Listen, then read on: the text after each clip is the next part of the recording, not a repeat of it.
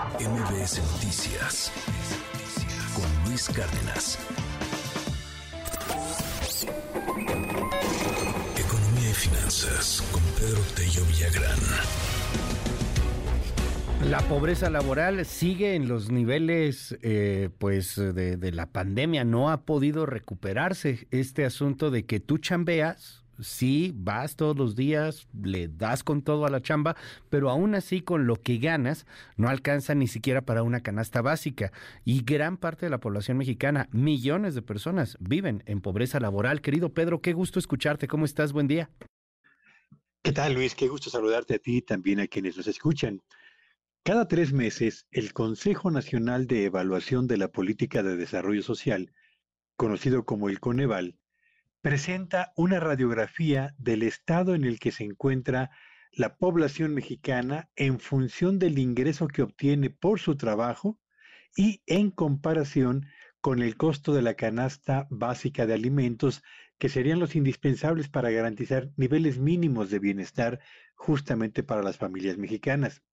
Y esta comparación entre el número de personas que trabaja y los, los ingresos que obtiene y el costo de la canasta laboral alimenticia nos permite conocer la evolución de la pobreza laboral.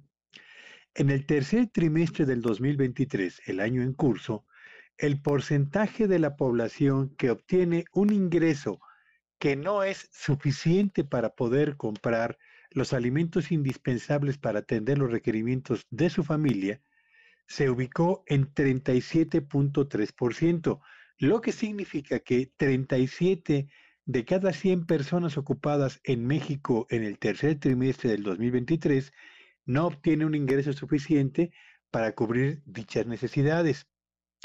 ¿Qué significa que el 37% de los mexicanos que trabajan no reciba un ingreso suficiente para ello? Bueno, pues significa que estamos hablando del porcentaje de trabajadores por cuenta propia o como obreros o como empleados que son o están en una condición de vulnerabilidad frente a cualquier adversidad, lo que los hace dependientes, por una parte, de los programas de apoyo sociales del gobierno federal o de los gobiernos estatales, o depender en buena medida de ingresos adicionales como las remesas o aquellos que provienen de los empleos informales a los que acuden para poder completar sus ingresos y por esa vía para poder atender el gasto cotidiano de la familia.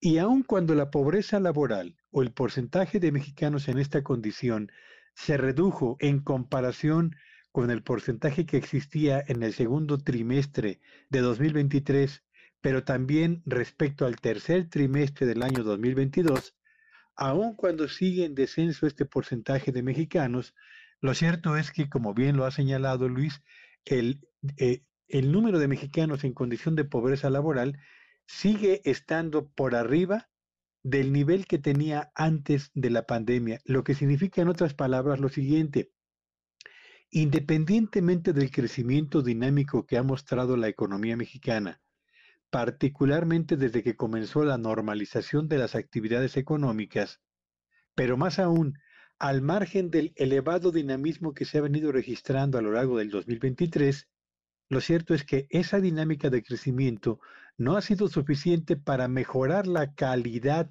ni la cantidad suficiente de los empleos en el sector formal de la economía para poder reducir con mayor rapidez el índice de pobreza laboral en México, lo que en otras palabras nos permite concluir que un país que crece aceleradamente ofrece mayores posibilidades de mejoría en el bienestar de las familias, pero ese crecimiento, si no es acompañado por el, eh, control eficaz de la inflación y por una mejoría real en los ingresos de la mayor parte de los trabajadores, difícilmente se va a traducir en menores eh, porcentajes de pobreza laboral y en mayores porcentajes de población en condiciones de bienestar, Luis. Muchísimas gracias, Pedro. Te seguimos en tu red. ¿Cuál es? Síganme en Twitter ayer y X hoy en arroba Petello Villagrán y que tengan un espléndido inicio de semana. MBS Noticias con Luis Cárdenas.